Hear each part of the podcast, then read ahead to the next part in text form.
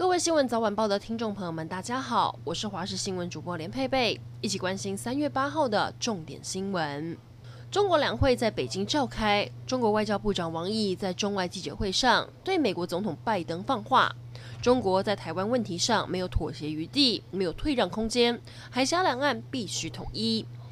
面对这番说法，我国陆委会驳斥：台湾从来不是中华人民共和国的一部分。台湾前途只有台湾两千三百万人民有权决定。朝野立委都认为王毅的谈话是老调重弹。社会消息来关心高雄九曲塘火车站附近的一间庙，七号傍晚发生一起枪击案。六十四岁的方姓男子和前妻相约谈判，因为房子产权问题起了口角。男子一气之下回家拿枪折返现场，掏枪连轰十枪，导致出面劝架的两位男性友人中弹不治。警方彻夜追缉，上午在高雄大寮台二十九线八八桥下逮捕到嫌犯，并查获枪支、子弹等证物，将他带回警局要厘清犯案动机。桃园平镇不平静，先是五号深夜，民族路一间养生馆被开枪砸店；七号凌晨，在双福路的 KTV 又发生枪击事件。警方调查之后，抓到一名主嫌，他是有帮派背景的二十一岁中性男子，疑似和两家店的负责人有利益纠纷冲突，才会率众寻仇滋事。面对店家指控报案之后，远警超过三十分钟才到场，警方也澄清绝对没有此案。台湾和帛琉都是防疫模范生，双方其一直都有在做旅游泡泡的规划。不过谈判也多次受到疫情影响延宕，最近终于有了新进展。现在传出，目前暂时拟定以旅行团团进团出的方式，只要十三天内 PCR 阴性报告在帛琉机场快筛就可以玩五天，旅程不会和当地人接触，回台只要检疫五天，加上检验阴性就能出关。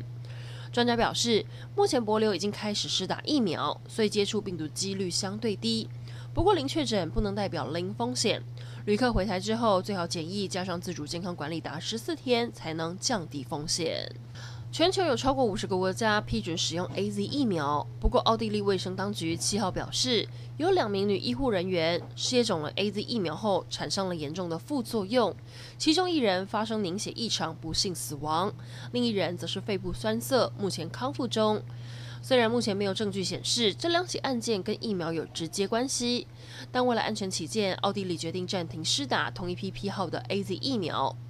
AZ 公司发言人则表示，施打疫苗并不会造成血栓等严重副作用，但会全力配合调查。最后来关心天气，今天持续受到东北季风的影响，在迎风面北部东半部云量较多，主要在桃园以北跟宜兰有雨，尤其越接近基隆北海岸、大台北山区，降雨的情况越明显。中南部影响比较小，大致上是多云到晴。